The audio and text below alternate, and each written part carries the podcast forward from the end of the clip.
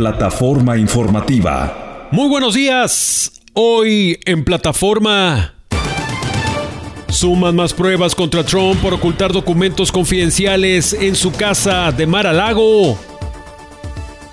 Pese a la seriedad de las acusaciones con las que carga el exmandatario, su popularidad crece y se perfila como el favorito del Partido Republicano. Expertos confían en que el juicio contra Donald Trump será imparcial y digno de verse.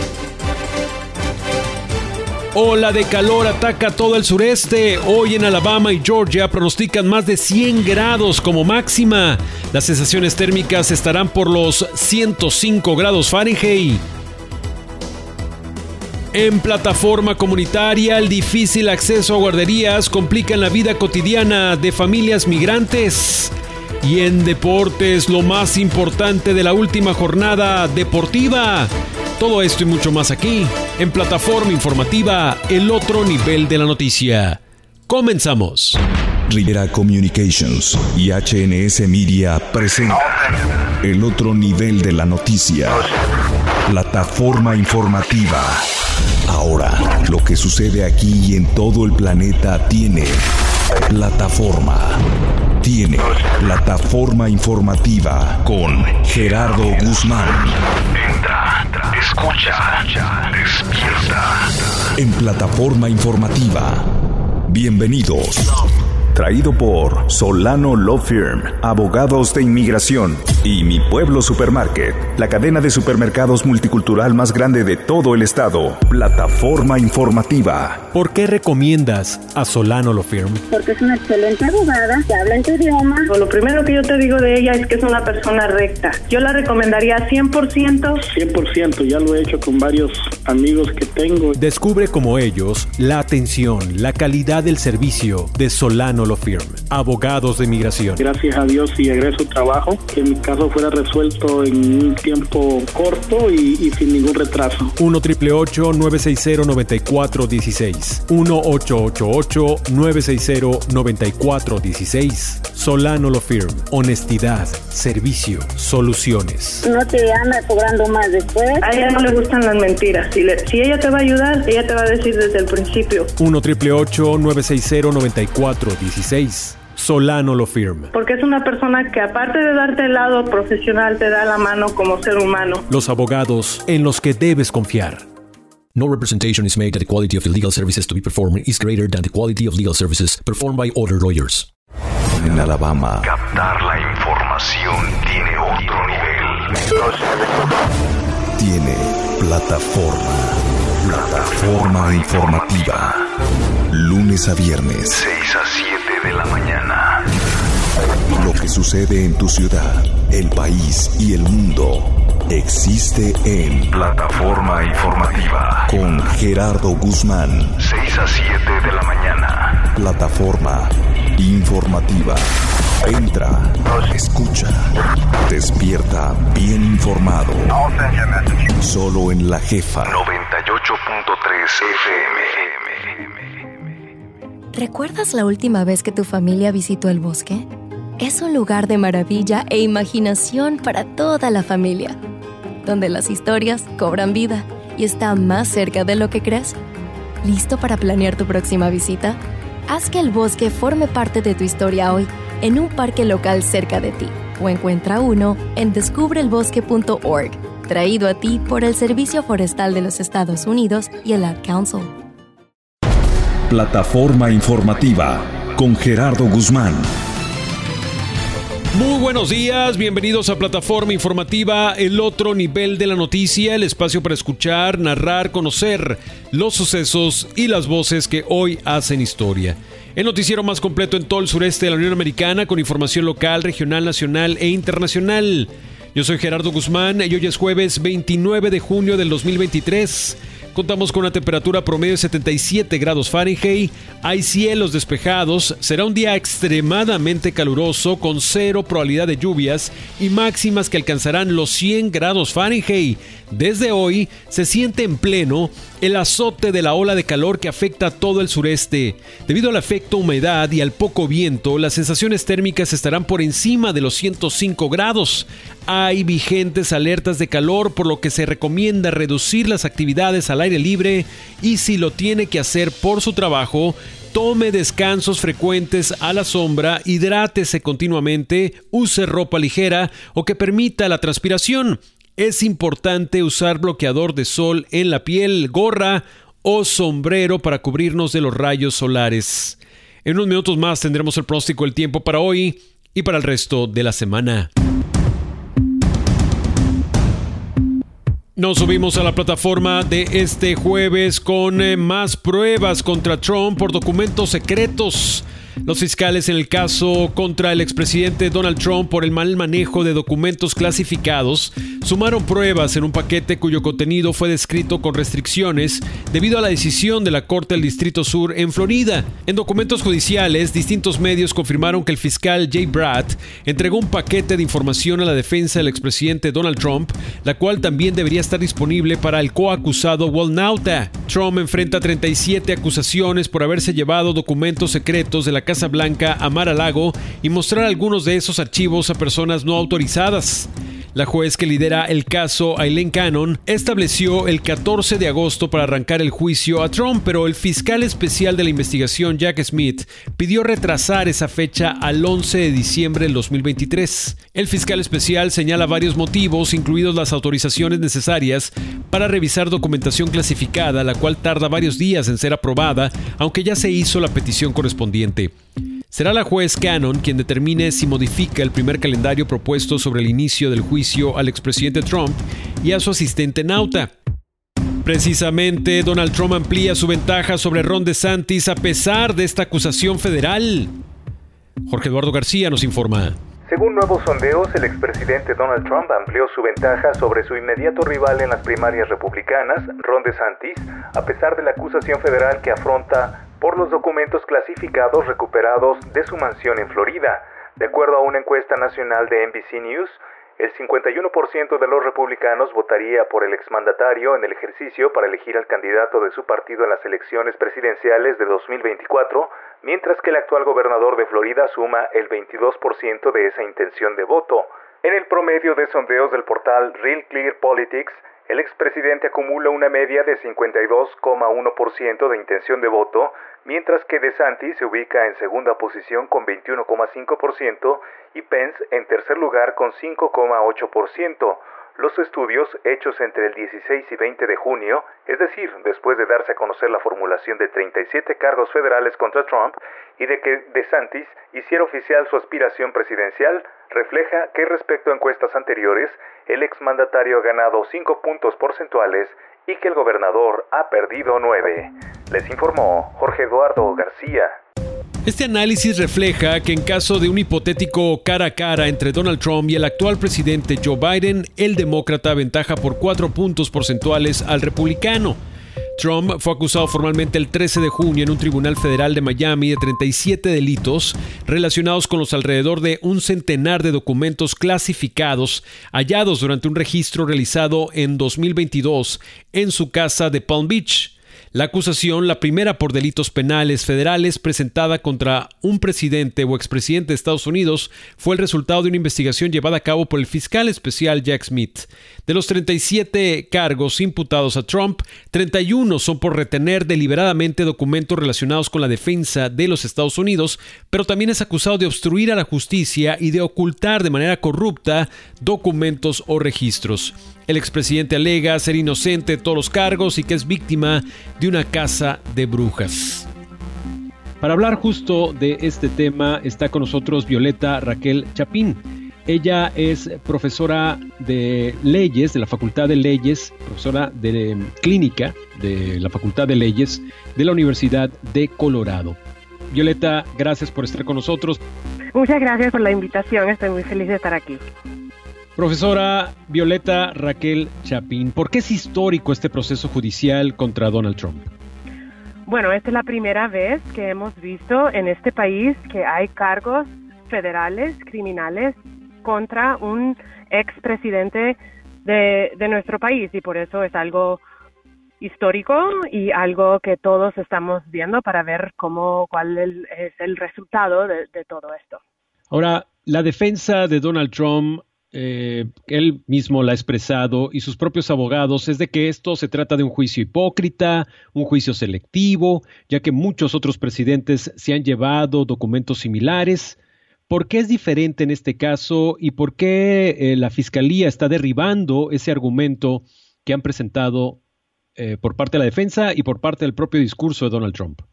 Bueno, la diferencia, la gran diferencia entre los documentos clasificados que encontraron en, por ejemplo, en la casa de Joe Biden y también en la casa de Mike Pence, que era el vicepresidente bajo el presidente Trump, es que cuando encontraron esos documentos, ellos lo devolvieron inmediatamente.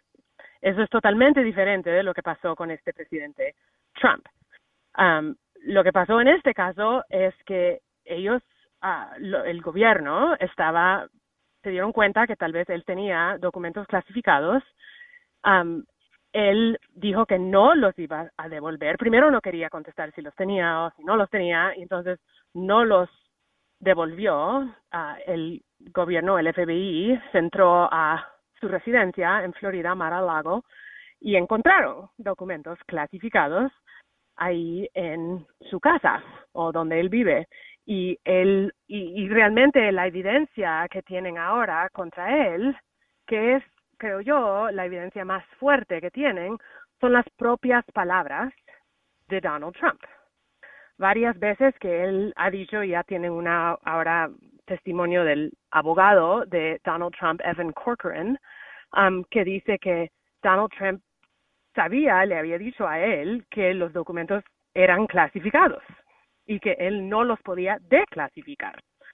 Así que realmente la evidencia que tienen contra Trump es totalmente diferente que lo que han sabido sobre otros otras personas que tenían documentos que los devolvieron de un solo y también tienen evidencia que Donald Trump sabía que él tenía estos documentos y no los quería devolver y quería como ocultarlo todo, no solo del gobierno, pero también de sus propios abogados. Profesora, él también eh, em, asume la responsabilidad de estos documentos porque dice está protegido por la ley presidencial, The President Acts, que le da derecho a tomar los documentos que quiera y llevárselos a donde quiera. ¿Cómo se aplica o no esta ley que él, eh, em, en la que él basa sus argumentos, a la que acude constantemente el expresidente para defender su decisión de quedarse con estos documentos clasificados? Bueno, hay reglas muy fijas y muy claras sobre qué es lo que un presidente puede hacer con documentos clasificados. Y eso es parte, está todo delineado en lo que se llama en inglés el Espionage Act, que tiene que ver con todas las cosas que tienen que ver con información clasificada que tiene el gobierno de los Estados Unidos. Me imagino que el, el fiscal Jack Smith, lo que él tiene contraer estos cargos es evidencia muy clara que Donald Trump no cumplió con esa acta, que dice muy claramente cómo es que eh, un presidente puede o no puede llevar a información clasificada de su oficina. Y así que oímos mucho sobre que Donald Trump otra vez, con sus palabras, diciendo que él sabía que no podía llevar documentos clasificados y por eso él los declasificó. Y ahora lo que vemos es que no los, no los declasificó y se los llevó de todos modos. Y eso realmente yo creo que este fiscal, Jack Smith, no va a traer a unos cargos tan históricos, como usted dijo, como estos, si él no tiene la evidencia para probarlo. Esto entonces, profesora, también derriba esa, esa posición que han mostrado incluso los mismos republicanos y los seguidores de Donald Trump al catalogar esta acusación como una cacería de brujas con tintes políticos que solo busca descarrilar su candidatura. ¿Por qué no es así? ¿Por qué no podemos decir que es una cacería de brujas con tintes políticos cuando aparentemente lo es? Bueno, una de las cosas más importantes es que este fiscal, Jack Smith, no viene del presidente Biden. No tiene nada que ver con la administración del presidente Biden. Él fue escogido como un fiscal especial para estar investigando esto porque lo que no quiere el presidente Biden es que hay cualquier evidencia o rumor, aunque hay rumores ya, pero que no sea, no vea cualquier evidencia que esto es algo político, que tiene que algo que ver con él, que está contra Donald Trump, que está de otro partido. Así que el fiscal lo escogieron de una manera muy específica para que él no estaría, él no tiene nada que ver, Jack Smith no tiene nada que ver con el presidente Biden ni los demócratas. Así que eso es muy importante. Y lo importante más que nada desde esto, que esto tiene es que ninguna persona está sobre la ley. Ninguna persona, ni el presidente, ni el expresidente, nadie. Todo el mundo que vive aquí en estos Estados Unidos tienen que cumplir con la ley que tenemos, incluido Donald Trump. Eso es importante señalarlo. Estamos platicando con Violeta Raquel Chapín, ella es profesora de la Facultad de Derecho, de la Facultad de Leyes de la Universidad de Colorado, allá en Boulder, Colorado. Tenemos que hacer una pausa, pero al regresar continuamos con nuestra conversación acerca de este histórico juicio contra Donald Trump. Entra a la noticia. Estás en plataforma informativa.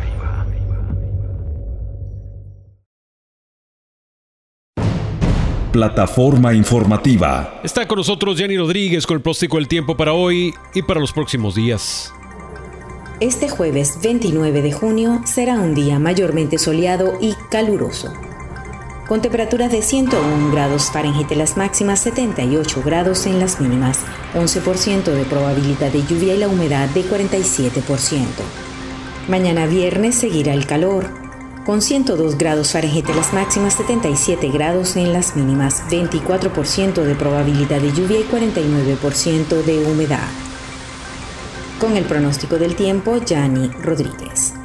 Antes de continuar con nuestra segunda parte de esta interesante entrevista sobre el juicio contra Donald Trump, quiero aprovechar para recordarle los teléfonos de los abogados de migración de Solano Law Firm, 1 960 9416 1 960 9416 Recuerde que continúa vigente la promoción de que si usted necesita una consulta legal, una asesoría legal, puede usted acceder a esta clase de citas a solo 75 dólares, pero tiene que marcar el 1 960 9416 y decir la palabra radio. Sí, con solo decir la palabra radio, usted accederá a consultas legales, citas, asesorías legales a solo 75 dólares. 1 960 9416 1 960 9416 Abogados de Migración de Solano Lo Firm.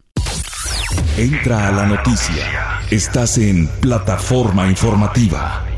Regresamos con eh, nuestra conversación sobre el juicio contra Donald Trump en las Cortes de Miami. Violeta Raquel Chapín, profesora de la Facultad de Derecho, de la Facultad en Leyes de la Universidad de Colorado, está aquí con nosotros para seguir la conversación en torno a el proceso judicial que ahora se, se sigue en una corte federal de Miami por cargos criminales contra Donald Trump.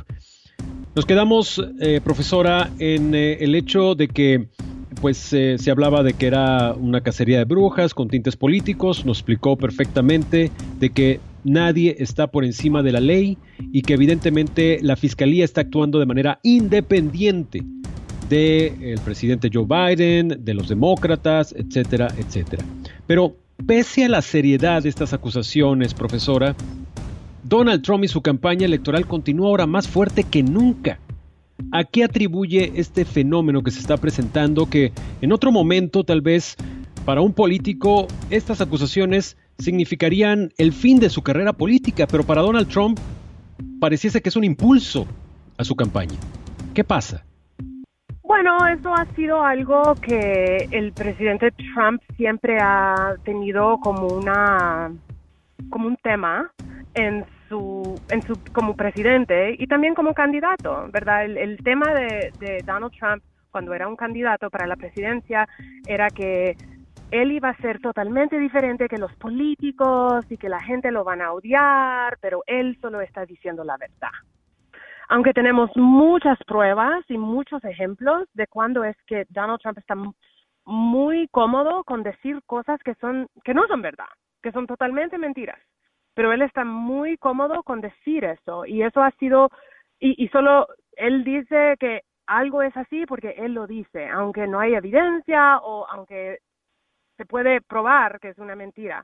Y la gente que lo están siguiendo, ellos lo ven a él como alguien diferente que todos los políticos que hemos tenido aquí en este país, republicanos y también demócratas, ¿verdad? Y ahí y, y no es algo totalmente, sabes, no, eso es, yo lo veo como una cosa bastante razonable porque hay políticos que han fallado la gente de este país en muchos lugares y políticos de los dos partidos.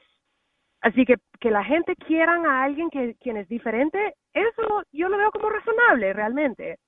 Pero el problema es que tenemos a alguien, este Donald Trump, que está tan cómodo con decir cosas que no son verdad o cosas que son mentiras como si sí son verdad y la gente está muy felices de de seguirlo, porque ellos quieren que las cosas sean así como él los dice. Ellos los quieren y eso es una emoción muy fuerte.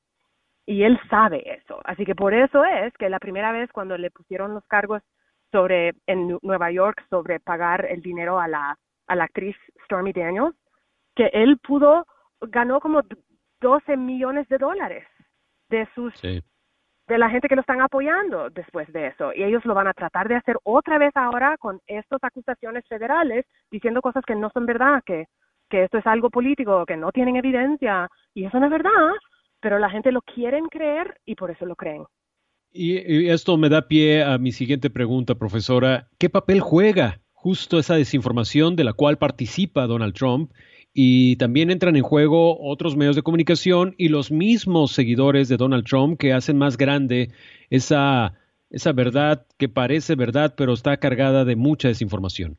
Bueno, el papel que juega es algo muy importante y muy grande, porque vimos que después de la elección, cuando la gente de los Estados Unidos votaron para Joe Biden, más votos para Joe Biden y menos para Donald Trump, eso significa que Donald Trump pierde y Joe Biden gana, que después cuando President Trump dice algo que no es verdad, que esta elección fue un fraude, lo que vimos, lo que pasó, fue el 6 de enero, cuando cientos y cientos y cientos de gente hicieron algo que nadie pensaba posible que iba a pasar y eso sí pasó. Así que hay consecuencias muy reales, muy graves sobre el, las mentiras que vienen que dice Donald Trump, porque el problema con eso es que él es muy poderoso y él, cuando, así que cuando palabras que son mentiras vienen de gente poderosa, tienen más poder esas palabras.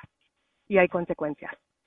Definitivamente, profesora Violeta Raquel Chapín. Ahora, eh, muchos eh, también del otro lado piensan que esto es una pérdida de tiempo, es una pérdida de dinero, que a fin de cuentas será absuelto de todos los cargos, que a fin de cuentas se le está apoyando a él a ser más popular, es centro de atención de los medios de comunicación. Estamos tratando de él aquí en línea abierta precisamente por eso. Eh, y además por la, por la juez que va a presidir este caso. Volviendo precisamente al proceso judicial, el hecho de que exista una juez em, puesta, señalada, nominada por Donald Trump y que durante el proceso de la investigación sobre estos documentos, ella misma fue la que decidió establecer a un, a un eh, investigador independiente para saber si había bases para la investigación. Esto no habla de que, pues, tiene muchísimas cosas a su favor Donald Trump y que pudiese ser absuelto y que aquí no ha pasado nada? Bueno, la ella, el juez Eileen Cannon, no va a ser la persona que decide si Donald Trump es culpable o no de estos cargos. Eso van a ser 12 personas residentes de Florida que viven en Miami que van a decidir eso. Así que eso es muy importante para que la gente sepan. Va a ser el jurado que va a decidir. Y esos son 12 personas que viven aquí en los Estados Unidos, que son ciudadanos de los Estados Unidos, y ellos son los que van a decidir si él es culpable o no. La jueza, ¿verdad? Ella es interesante que ella fue seleccionada por una, ¿cómo se dice? Random en español. fue, fue como una especie de al azar, dicen que fue seleccionada. Sí, es que todas las jueces, todos los jueces para estos cargos son, yo creo que son cuatro jueces que están ahí y era posible que cualquier de ellos fueran la persona, pero fue Eileen Cannon solo por, no sé, suerte o no suerte, um, que ella fue la que está, que estuvo seleccionada. Ella bien sabe que todo el mundo la va a estar mirando muy fijamente a ver si ella está actuando como una persona quien es dominada por Donald Trump. Ella no, ningún juez puede ser dominada por cualquier persona. Ellos tienen, lo que ellos tienen que hacer es seguir la ley y exactamente como está escrita y em, imponerlo así, ¿verdad? Como una, de una manera, manera neutral, como dicen si ella empieza a hacer cosas que los abogados pueden decir, mire, eso significa que tú tienes un prejuicio con él o contra él, ellos, los abogados, tienen el derecho de decir, eso no puede ser. Y decir, queremos otro juez. Y ella no quiere, me imagino, meterse en todo eso. Pero es posible que, pueda pasar eso si los abogados piensan que ella está actuando de una manera que significa que ella ya no está neutral. Y por eso existe la posibilidad de que pidan que se haga un lado y que se nombre otro juez. ¿Esto es probable o ya si se define quién va a ser el juez que va a eh, procesar a Donald Trump, que va a continuar con este juicio, ya no la pueden cambiar? Es posible que los abogados pueden pedir otro juez pero necesitan evidencia que esta jueza no está cumpliendo con la ley. Así que no se sabe. Yo, como le dije, yo creo que ella tiene que estar muy, obviamente, cualquier juez que sería el juez que está con este caso sabe que todo el mundo la está mirando. Así que ella sabe que todo el mundo la está mirando y me imagino que ella va a querer, ¿verdad? Porque ella quiere ser un juez ya después de este caso también y ella no quiere tener problemas para ella. Pero como le dije, si hay algún problema, los abogados siempre pueden meter una objeción y decir, mire, esta, esta jueza no está cumpliendo con la ley. Y pueden entonces pelear y a ver si pueden tener otro juez. Hay otros jueces que existen que pueden hacer este caso. Profesora, entonces la recomendación de ustedes es de que creamos, que tengamos fe en el proceso, de que vale la pena prestarle atención a este juicio o es una pérdida de tiempo, es una pérdida de dinero, no va a pasar nada debido a que Donald Trump se, la ha, se ha salvado de muchos otros procesos y no ha pasado nada. Bueno, él no ganó ese caso en Nueva York contra la mujer E. Jean Carroll. Um, él perdió ese caso. Y tal vez habían muchas personas que pensaron, ah, nada le pasó, porque él es el Teflon Don y nada le pasa, pero eso sí le pasó. ¿verdad? Él perdió ese caso contra esa mujer. Y ahora estos cargos son muy serios.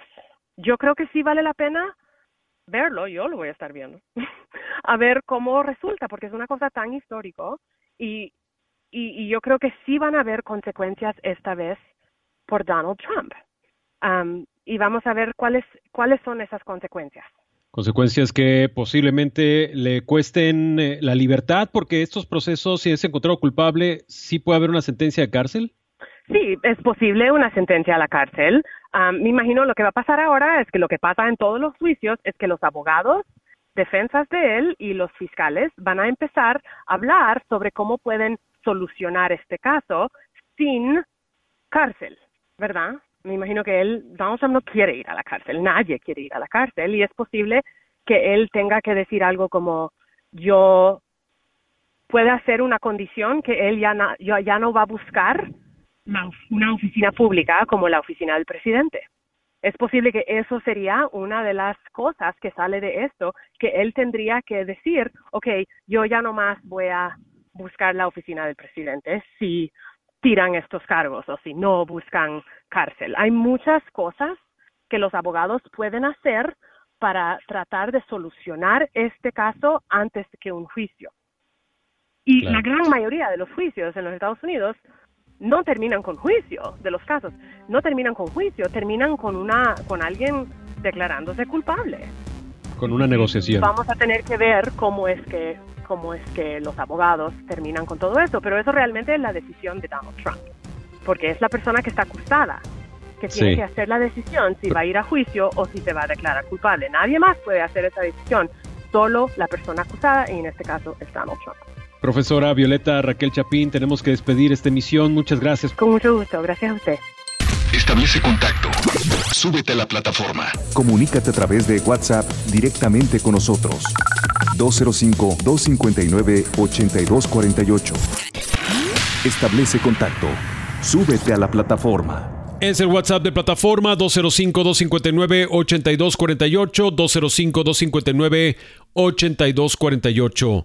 Más adelante, aquí en eh, plataforma, debido también a preguntas de la gente y dudas sobre el acceso a guarderías, pues tendremos una conversación sobre el estudio que se hizo entre las comunidades hispanas de todo el país y el problema al que se enfrentan muchos padres de familia de esta comunidad a ver quién les va a cuidar los hijos mientras se van a trabajar. De eso estaremos platicando más adelante, pero por ahora ya está con nosotros Marcelo Canto con los deportes. Plataforma Deportiva. Gerardo, ¿cómo estás? Es un gusto saludarte como siempre en esta plataforma deportiva. ¿Quién lo creería? La verdad es que ya era un secreto a voces que ahora se oficializa. El Inter Miami tiene nuevo director técnico. Digo, después de estar en el ojo del huracán, de duplicar su número de seguidores en redes sociales a partir de la llegada de Lionel Messi, ahora anunciaron en sus redes que Gerardo Tata Martino, ¿le suena? El ex seleccionador de México será su entrenador. Alguien que ganó la MLS Cup, que fue también entrenador del año de la Major League Soccer, que ha dirigido al Barcelona, a las selecciones de Argentina y México, que viene de tener una pésima actuación en la Copa del Mundo de Qatar con el equipo mexicano, ahora se va a reencontrar con Messi, a quien dirigió tanto con el Barça como con la selección albiceleste, alguien que conoce muy bien el fútbol de los Estados Unidos, le fue bien eh, dirigiendo al Atlanta United antes de llegar a la selección mexicana. En fin, pareciera que es, lo voy a decir con todo respeto, pero es genuinamente lo que creo. El fútbol estadounidense, la Major League Soccer, el Inter Miami, es el nivel de un director técnico como Martino, como estratega y como líder. Regreso contigo, Gerardo. Buenos días. Hay que hacer una pausa, pero al regresar tenemos mucho más en plataforma informativa. Plataforma informativa. Regresamos.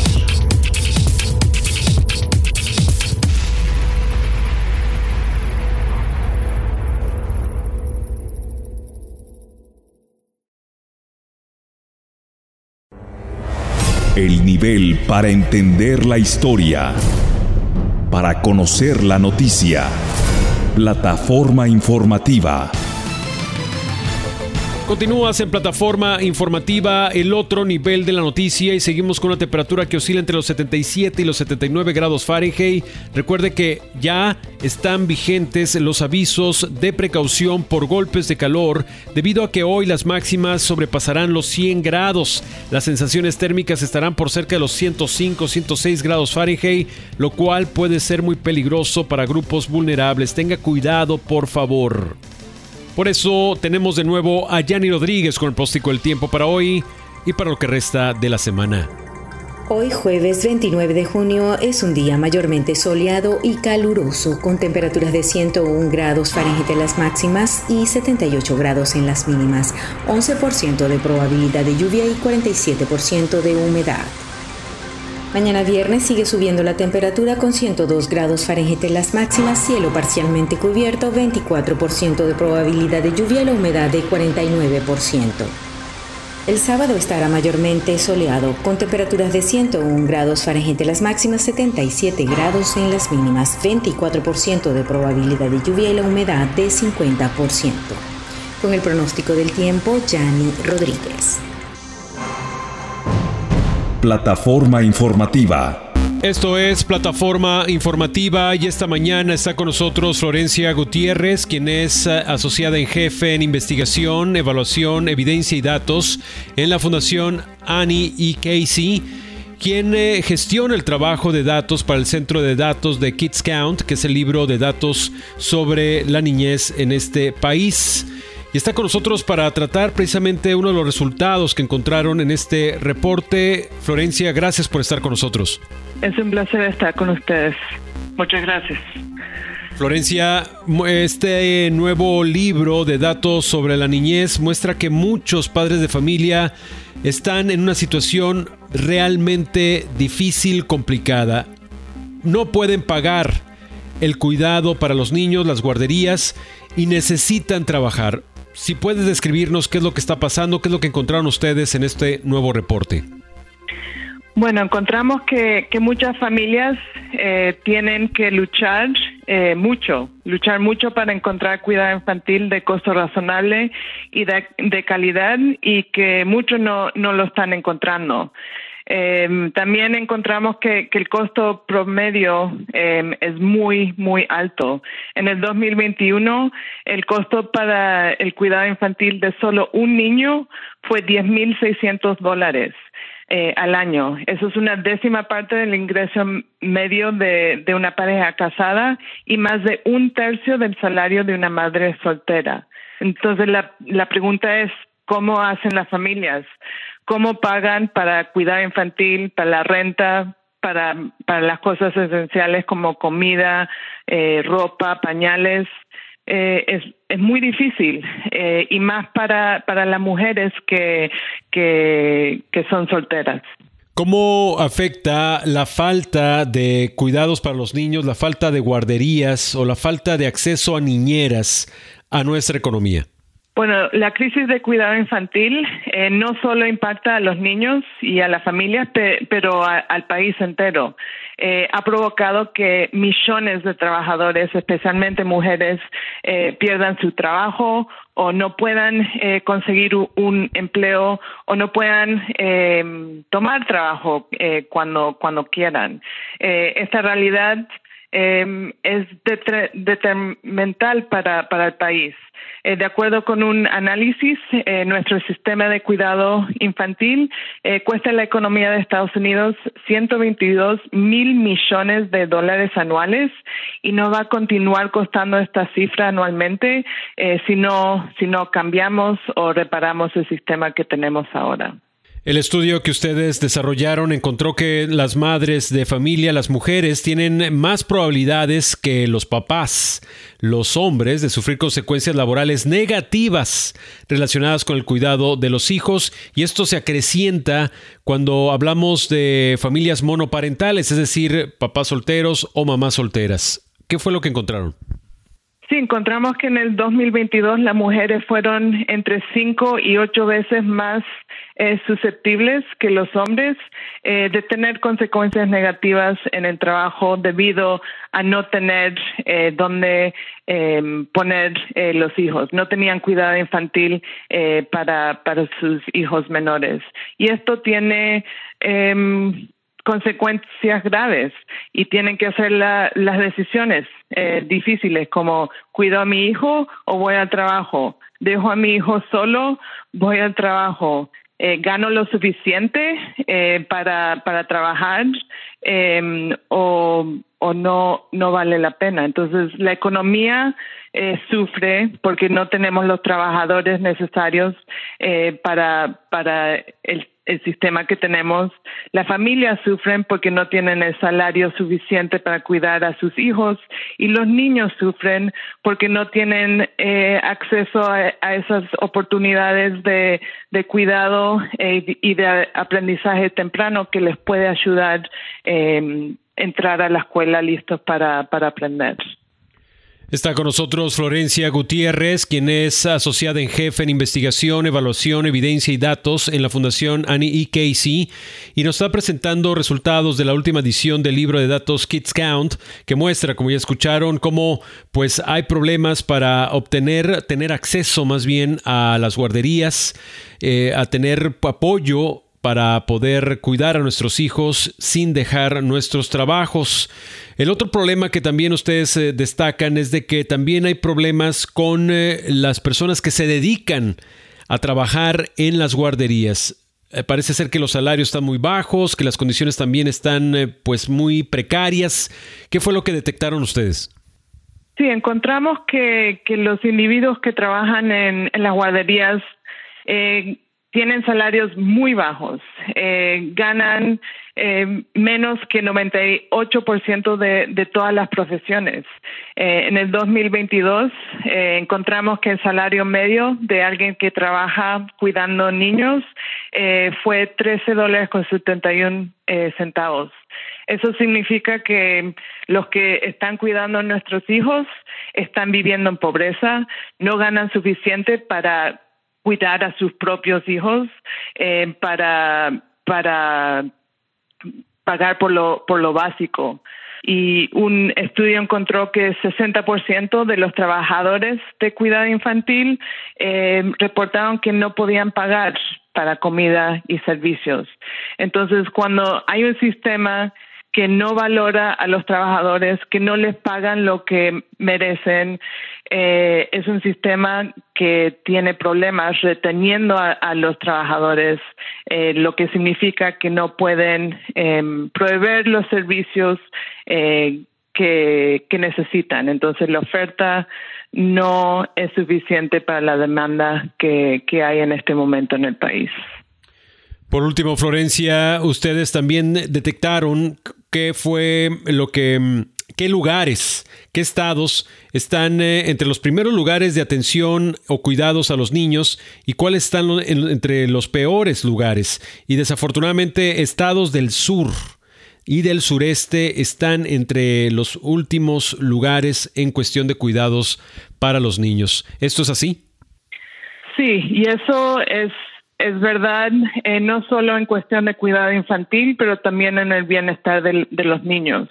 Eh, los estados en general donde donde el bienestar infantil sufre eh, son muchas veces los estados que, que tienen gobiernos que no no invierten en, en niños y, familias. Y necesitamos em, convencer a los líderes de no solo eh, del país, pero de nivel estatal, que si quieren que el Estado y el país progrese, es muy importante que, que apoyen a los niños eh, y que apoyen a las familias que aseguran que los niños tengan lo, lo necesario para, para seguir, seguir adelante.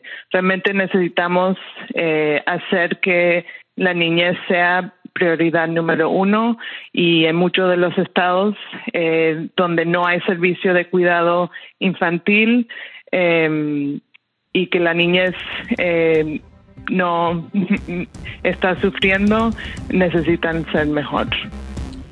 Florencia Gutiérrez, gracias por estar con nosotros, gracias por compartir estos hallazgos en este libro de Kids Count.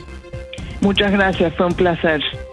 Ella fue Florencia Gutiérrez, jefa asociada en investigación, evaluación, evidencia y datos en la Fundación Annie y Casey y estuvo aquí en plataforma. Hay que hacer una pausa y tenemos más al regresar. Plataforma informativa. Regresamos.